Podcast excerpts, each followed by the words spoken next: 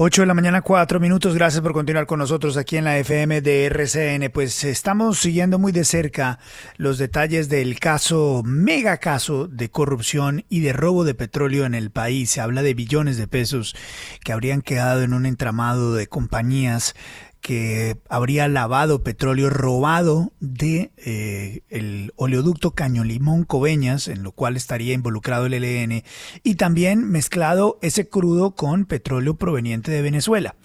Estas empresas internacionales habrían cogido ese petróleo de origen ilegal y lo habrían comercializado como petróleo colombiano. Es todo un entramado difícil de entender, lleva más o menos cuatro años en manos de las autoridades y los colombianos empezamos a darnos cuenta fuertemente del tema luego de que el presidente Gustavo Petro fuera el encargado de dárselo a conocer a los colombianos a través de las redes sociales, vinculando lo que él decía gente de bien.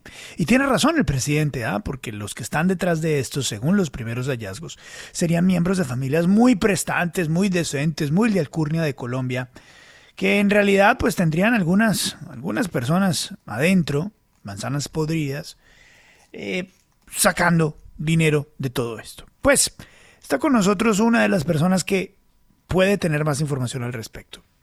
Y es el expresidente de Ecopetrol, el doctor Felipe Bayón, a quien le agradecemos muchísimo su tiempo y su disposición para conversar sobre esto que está pasando en Colombia. Doctor Bayón, gracias por acompañarnos. Buenos días. Luis Carlos, muy buenos días para usted, para la mesa de trabajo y para todos los oyentes. Doctor Bayón, ¿hace cuánto la Fiscalía está investigando este tema que, según tengo entendido, involucra a Ecopetrol como víctima, víctima de lo sucedido? Pues Luis Carlos, primero gracias por la oportunidad. Teníamos poco más de cuatro meses, creo, de no, no conversar con ustedes. Eh, es un tema que lleva ya varios años y para ponerlo en contexto y que la gente lo entienda y, tenga pues la información precisa. Eh, el año pasado, durante los meses de eh, abril y mayo, hubo unas audiencias, unas audiencias por parte de Fiscalía y estas eh, pues empezaron, digamos, ya con la acusación formal a muchas de las personas que han sido señaladas. En el mes de julio del año pasado, o sea, hace un año, hace un año, exactamente el día 25 de julio, Ecopetrol, y en ese momento yo todavía estaba en Ecopetrol, eh, saca un comunicado que se hace público y dice pues que en relación con procesos judiciales que se estaban llevando a cabo por las autoridades, Ecopetrol y Cenit eh, informan varias cosas y creo que es importante hacer eh, los puntos para que la gente los tenga claros. Primero, que eh, hay un proceso donde se vincula funcionarios de varias compañías, entre esas algunas de las que ustedes han mencionado y que han salido mencionadas en estos días. Gumbor Colombia, Niman Commerce, CI Petro World, Terminal Suisse, CI La Operadora, CI Sport Técnicas. Y en ese sentido se dice que Ecopetrol y Zenit han trabajado hace varios años, y ya le cuento un poco más sobre eso, con la Fiscalía, la Policía, Carabineros, la DIJÍN, para colaborar en todas las investigaciones vuelve lo de las audiencias y en abril y mayo se, se habían hecho audiencias de captura e imputación. O sea que fíjense que ya hace un año hubo gente capturada por esto. Por eso es importante eh, resaltar que no es un tema de esta semana a raíz de un Twitter. Es un tema que lleva tiempo y donde Ecopetrol ha sido víctima, como usted bien lo dice, eh, y ha estado colaborando permanentemente. Eh, Ecopetrol y CENIT presentaron y se presentaron y fueron reconocidas como víctimas en el proceso por varios delitos, entre ellos receptación y contrabando de hidrocarburos. Eh, y en ese seguido también se dice que Ecopetrol y CENIT seguirán trabajando con las autoridades. Entonces, es un tema que lleva varios años, eh, Luis Carlos, y yo creo que el contexto adicional es el siguiente. Eh, hay dos temas principales. Uno, este presunto contrabando de crudo que viene desde Venezuela. Acordémonos, Venezuela con sanciones, gente tratando de pasar crudos a Colombia, mezclarlos en Colombia y que sean eh, considerados como crudos producidos en el país. Eso fue detectado en su momento por nuestros técnicos, se hacen procesos físico-químicos especializados y toda esa información se le dio a las autoridades, hicieron los seguimientos y eso llevó pues, a estas audiencias de hace más de un año, unos 15 mm. meses. Doctor Entonces hay un trabajo de hace rato. Permítame, permítame, permítame empezar a desmenuzar esto para con entendimiento de todos y comprensión de todos. ¿Cuándo se da cuenta Ecopetrol de que le están robando esta cantidad de petróleo que es significativa?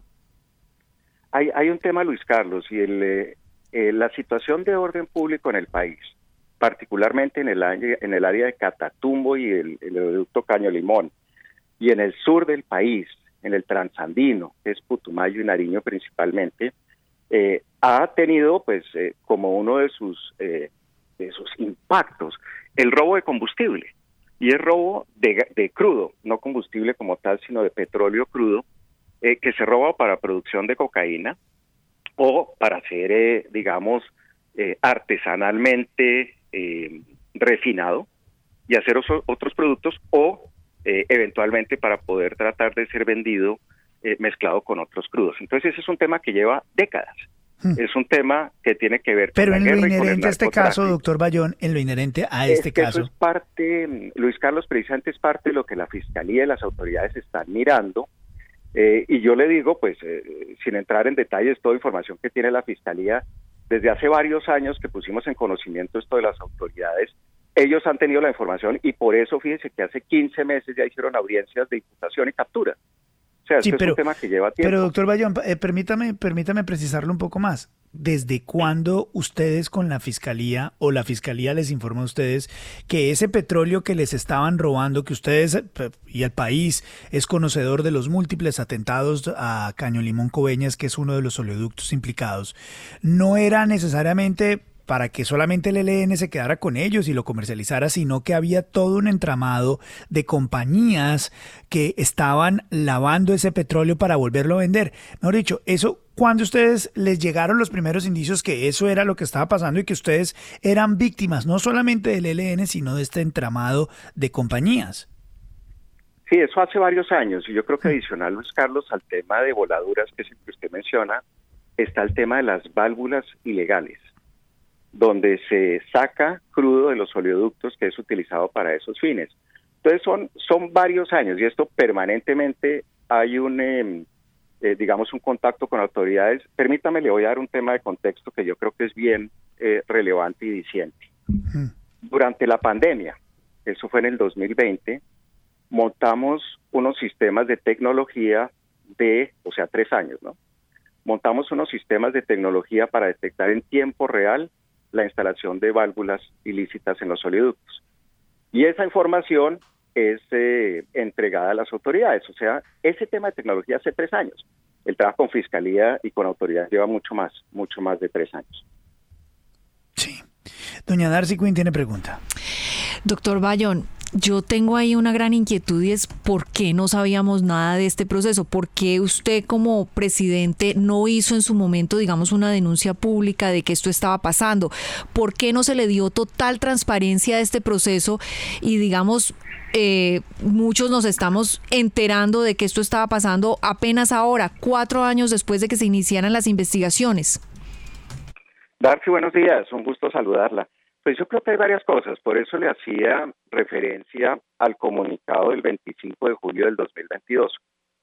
Hoy creo que es un poco más de un año, un año y algunos días, o sea, formalmente, formalmente y oficialmente la compañía Ecopetrol se pronuncia sobre este tema. O sea, no es que no hubiéramos hablado del tema, pero usted entenderá, Darcy, que hay eh, pues muchos temas que son del resorte de la fiscalía y por eso nosotros sacamos el comunicado que se, se sacó. O sea, yo creo que eh, siempre, yo lo he dicho públicamente, Ecopetrol y en particular también cuando estuve al frente, siempre actuó y ha actuado de, cara al país y de frente al país. Eh, interesante ver, yo no, yo no entendería eso, es porque la noticia no fue replicada o no fue tomada por otros medios de comunicación, pero yo sí me acuerdo que hubo algunos medios que la tomaron. Claro, ahora pues vuelve y sale con, eh, con las referencias que se han hecho esta semana, pero yo creo que es importante aclararle a los colombianos, gracias otra vez por la oportunidad, que este no es un tema que se haya descubierto esta semana o que sea nuevo en ese sentido, sino es un tema que lleva años.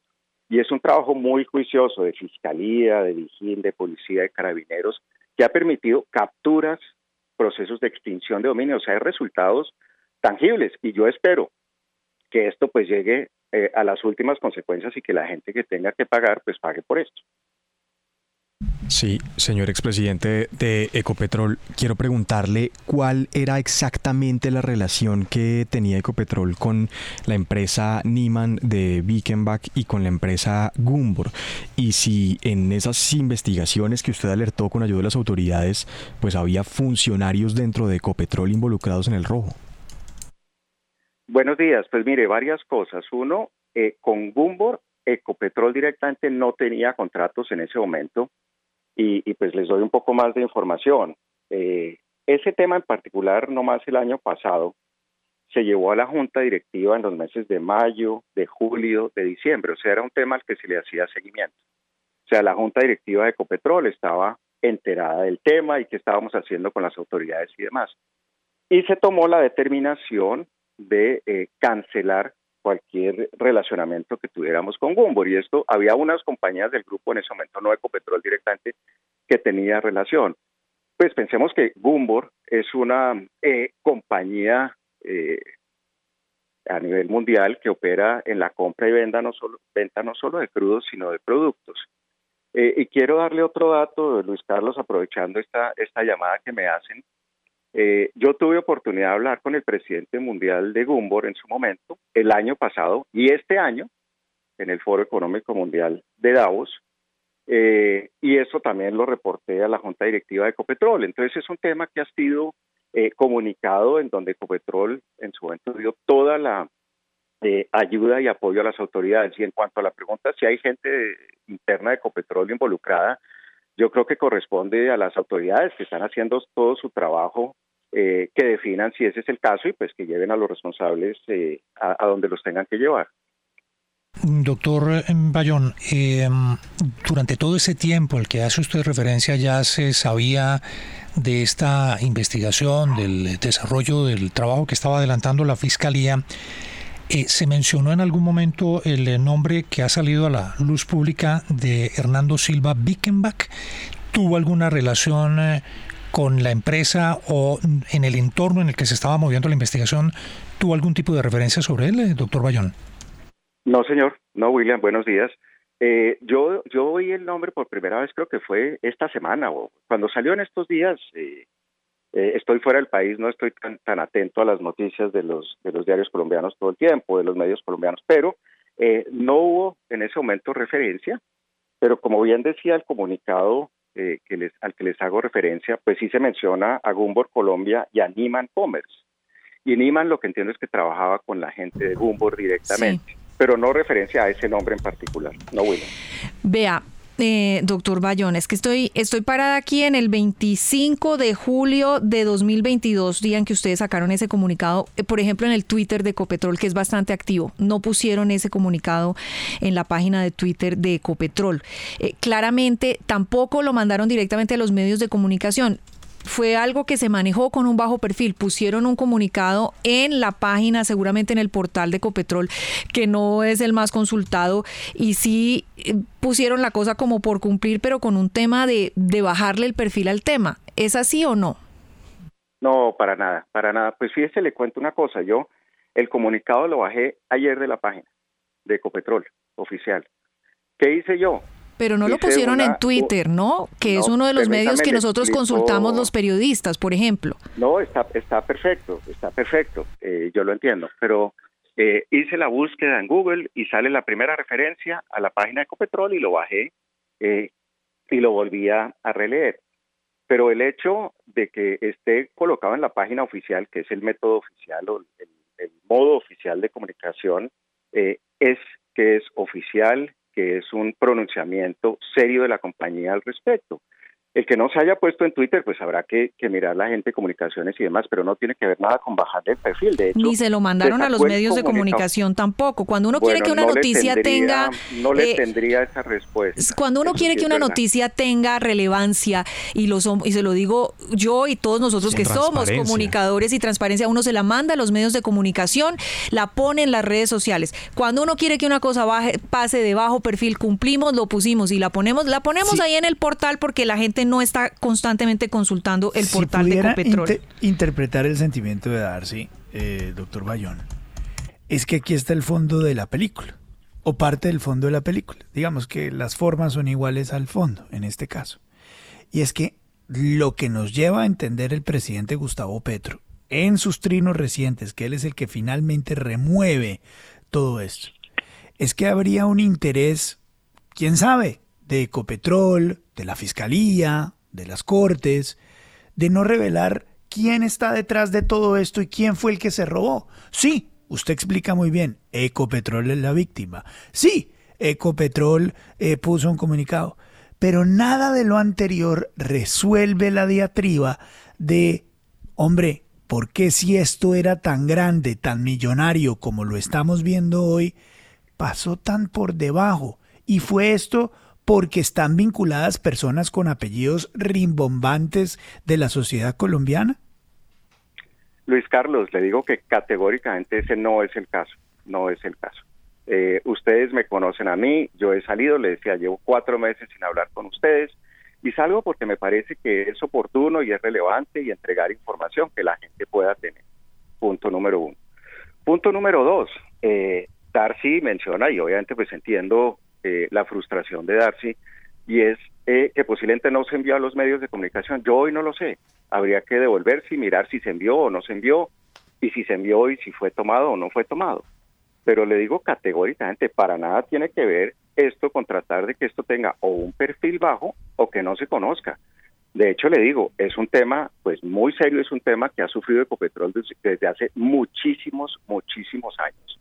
Eh, y es un tema, eh, usted lo decía creo que hoy o ayer, en que sufren todos los colombianos. Entonces, le diría yo, mire, desde Ecopetrol se hizo todo desde el punto de vista de debida diligencia, trabajo con las autoridades y es más, hoy más que, eh, digamos, que haya o no salido en los medios hace un año, pues hubo audiencias, audiencias de imputación y de captura hace un año. ¿Por qué los medios no tomaron eso? No lo sé, no lo sé. Pero no, para nada, Luis Carlos y Darcy, mire, les digo de manera categórica, es, es em, no es cierto que eso se haya hecho para bajar el perfil. Déjeme preguntarle una pregunta, déjeme hacerle una pregunta, doctor Bayón, sobre este tema. Eh, eh, Mauricio Telles, que era el hombre que manejaba comunicaciones en El Espectador 20, eh, perdón, en Ecopetrol, que venía del Espectador 20 años trabajando ahí, fue sacado hace algunos meses de la entidad. Fue una de las primeras personas que salió luego del cambio de administración. ¿Usted en su momento habló con el señor Telles sobre este tema? ¿Le recriminó? ¿Le preguntó? ¿Fue informado? ¿Hubo una estrategia detrás de esto de cómo informarlo? Luis Carlos, primero, y como ustedes bien dicen, es importante que las cosas eh, queden de manera muy precisa. Sí, señor. Eh, Telles se acogió al plan de retiro de la compañía. No fue sacado de la compañía y es un detalle menor, pero es relevante porque las, las cosas precisas son relevantes e importantes en la vida. Y en su momento, eh, me acuerdo, Luis Carlos, de haber dicho, mire, tenemos que sacar el comunicado. De hecho, fíjese que lo llevamos a Junta Directiva en mayo, en julio en diciembre, y en julio sale el comunicado para precisamente decir, oiga, aquí está la posición de la compañía. También yo creo que habría que ver, Luis Carlos, y Darcy, y decir, oiga, eh, entiendo lo del Twitter, pero bueno, ustedes eh, también con accesos a tantas fuentes y demás, oiga, revisan las páginas de la compañía o tienen unas advertencias que les digan que se subieron temas nuevos. No lo sé, no lo sé desde el punto de vista de tecnología, pero le digo, el, eh, la, el lineamiento, Luis Carlos y todos ha sido siempre, mire, contemos, comuniquemos, y ustedes me han visto durante siete años que estuve en Ecopetrol, siempre poniendo la cara y siempre saliendo, y por eso lo estoy haciendo ahorita con total tranquilidad. Mm. Es más, Luis Carlos, eh, yo esperaría o creo que la compañía debe pronunciarse Ecopetrol formalmente hoy o mañana sobre este tema, porque es un tema eh, serio, es un tema relevante donde ustedes bien dicen, los colombianos pues quieren más información, es un tema complejo, es un tema difícil de entender y por eso pues también la, la intención al estar con ustedes hoy de tratar de, de, entregar un poco más de luces al respecto.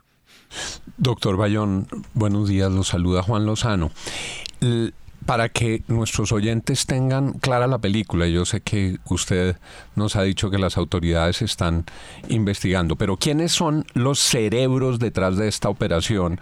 ¿Quiénes pudieron ser los aliados para que estos combustibles robados a Ecopetrol y a todos los colombianos se reciclaran?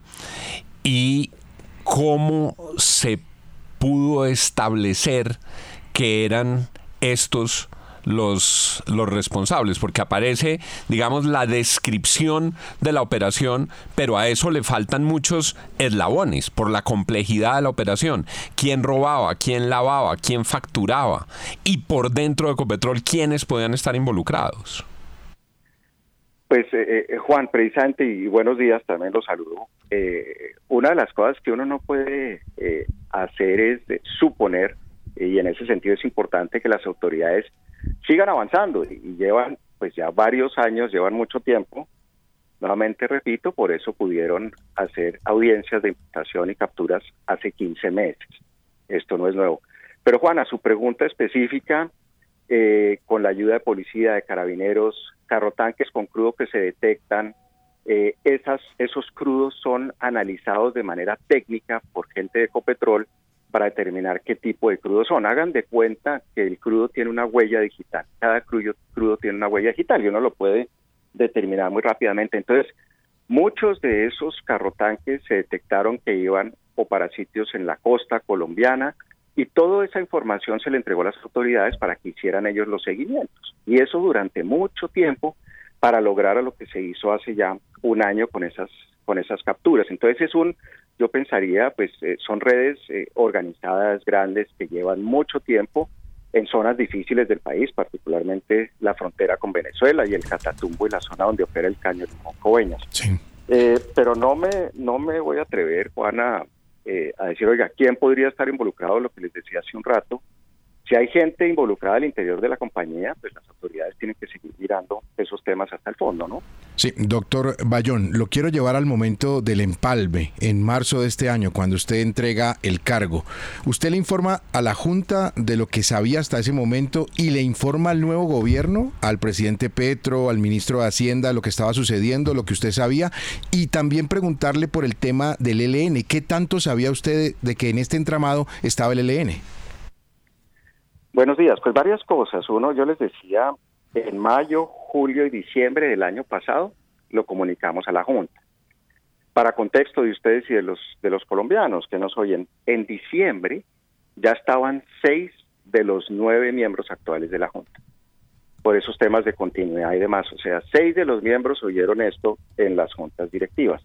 Y en el reporte de gestión de cumplimiento, reporte de gestión de cumplimiento del año 2022, que se le entrega a la Junta formalmente, se presenta, se les entrega eh, también eh, la información, o sea, la Junta estaba informada. Superior jerárquico del presidente de Ecopetrol es la Junta Directiva de la compañía. Y la Junta Directiva de la compañía pues estaba debidamente informada. En términos del empalme, eh, recuerden que yo salgo el 31 de marzo, el último día del mes de marzo, y estuvo encargado el ingeniero Consuegra durante un tiempo mientras la junta directiva escogía al nuevo presidente de la compañía. Entonces, eh, pues el empalme se hizo con todos los documentos y demás con el ingeniero Consuegra.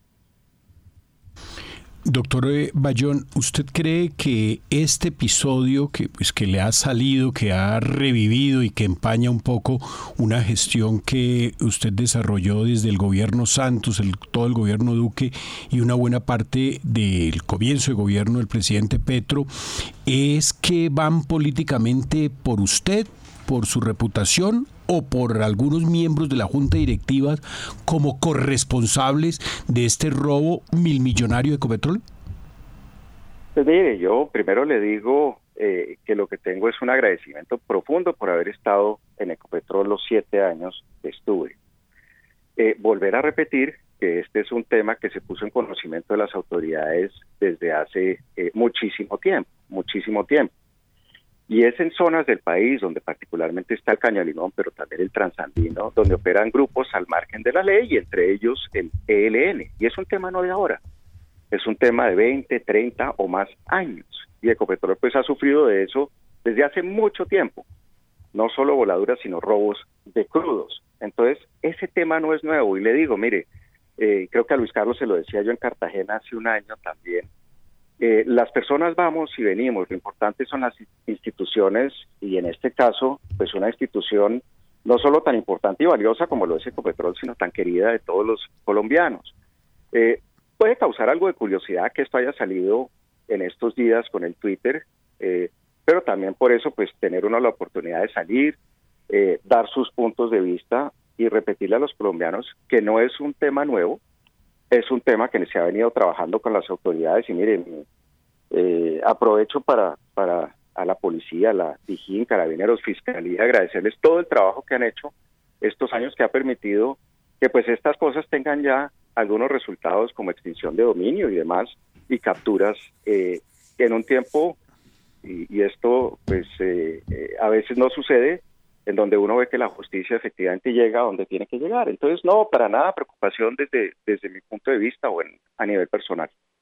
Bayón, esta pregunta se la hago con todo respeto. Pues las autoridades están dando unos nuevos detalles de incautación de bienes. La fiscalía anuncia que el proceso sigue, pero en periodismo llamamos refrito cuando alguien quiere presentar como una noticia nueva una que es vieja. Entre líneas, lo que yo leo que usted nos está diciendo es el presidente Petro está presentando un refrito. Esto ya se sabía y lo presenta como si fuera una novedad. ¿Lo interpreto bien?